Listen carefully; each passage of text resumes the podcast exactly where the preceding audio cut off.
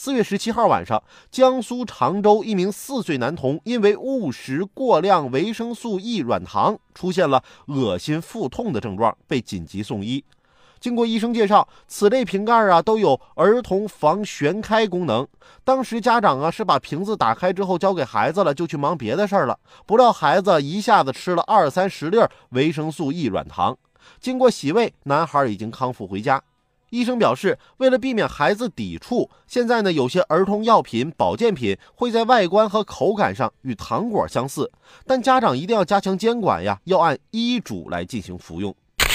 都给你设置儿童防旋开功能了，你就没想到人家设置这个功能就是为了不让你孩子多吃。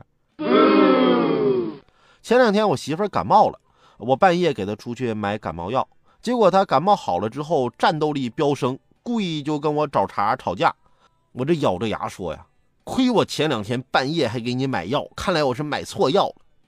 我媳妇还跟我不甘示弱呀，你买的药我就不应该吃，是我吃错药了。嗯，对你说的没毛病。